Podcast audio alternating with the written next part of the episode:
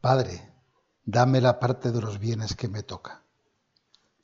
Así se dirigió a su padre el menor de los hijos, que parecía tener prisa por emprender el camino que le acabaría llevando a la prodigalidad con su hacienda y con su vida. Sigue llamándole padre y reconociéndolo como tal, al menos formalmente. Eso le salvará más adelante. Pero de momento en su corazón solo hay sitio para sí mismo y para los planes de emancipación que ha venido acariciando. Ante los ojos de su imaginación se presenta un futuro excitante, lleno de libertad, placeres y alegría. En comparación con sus previsiones, cualquier otra consideración resulta desvaída y tediosa. Es impresionante comprobar cómo llegamos a deformar la verdad, empezando por la que se refiere a nosotros mismos, cuando nos dejamos atrapar en el torbellino apasionado del egoísmo, que puede adoptar tantas formas como facetas reales o imaginarias descubrimos en nuestra vida. En este caso era verdad que existían bienes en la familia, pero el dueño era su padre a él no le correspondía en ese momento más que lo que corresponde a un hijo en la casa de su padre.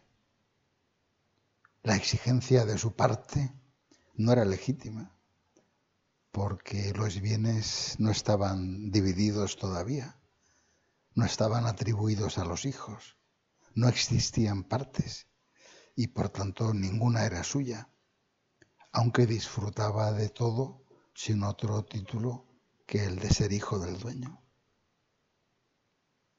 Pero él no podía, no quería esperar. En su lógica ofuscada estaba convencido de que ya ahora tenía derecho a lo que solo en el futuro, cuando llegara el momento, heredaría con su hermano. Lo más asombroso es que su padre se allana a ese planteamiento desquiciado Seguramente un padre corriente le habría respondido algo de este estilo. Si quieres irte, ahí tienes la puerta. Pero eso de llevarte una parte de la hacienda familiar, ni lo sueñes. Cuando yo muera, si acaso, heredarás. En cambio, la actitud del Padre que Jesús perfila en la parábola, por irreal o inverosímil que pueda parecer, refleja mucho mejor el modo de actuar de Dios con nosotros. Lo hemos recibido todo de Él. La vida, la inteligencia, la libertad, todos nuestros dones, facultades y cualidades, nuestro presente y nuestro futuro. La riqueza que hay en nosotros es suya. Somos profundamente dependientes. Lo tenemos todo en Él. Pero muy fácilmente lo olvidamos. No lo reconocemos. Nos lo apropiamos.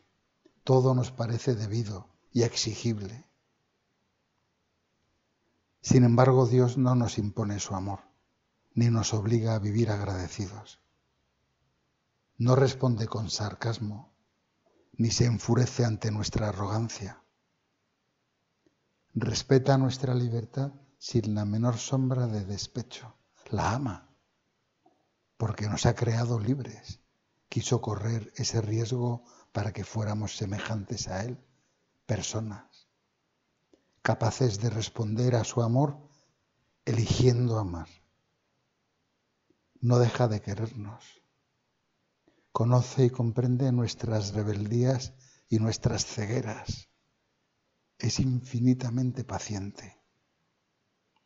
Decía Benedicto XVI al iniciar su pontificado que el mundo es redimido por la paciencia de Dios y destruido por la impaciencia de los hombres.